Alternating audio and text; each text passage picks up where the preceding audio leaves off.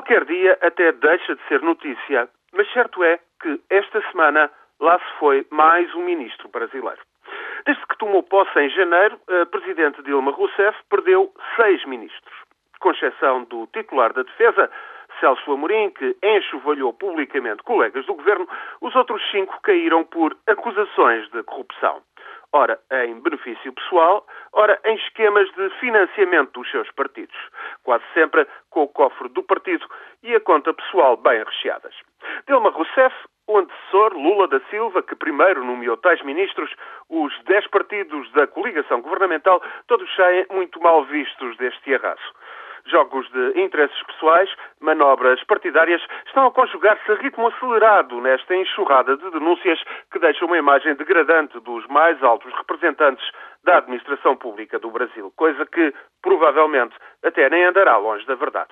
Esta semana caiu assim o ministro do Desporto, Orlando Silva, responsável pelo Mundial de Futebol de 2014 e os Jogos Olímpicos de 2016 no caso do Mundial de Futebol, há obras atrasadas e conflitos em série com a FIFA. Mas o pior, na denúncia de corrupção do ministro Orlando Silva, é que, além de ter alegadamente desviado dinheiros públicos em proveito próprio, também tratou de financiar o seu partido, o Partido Comunista do Brasil.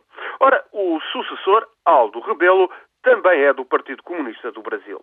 Tal como nas substituições anteriores, Dilma teve de levar em conta os arranjos partidários no jogo de cadeiras dos seus 37 ministros e ministras. Precisamente por isso, nos casos de financiamento ilegal aos partidos, vai sobrando sempre a suspeita de que novos esquemas ilícitos venham a substituir as tramóias, entretanto, vindas a público. O novo ministro do Desporto, por exemplo, ainda nem tomou posse. E já hoje, já esta sexta-feira, o jornal Folha de São Paulo afirma que o irmão de Aldo Rebelo foi acusado de envolvimento nos escândalos do Ministério. O caso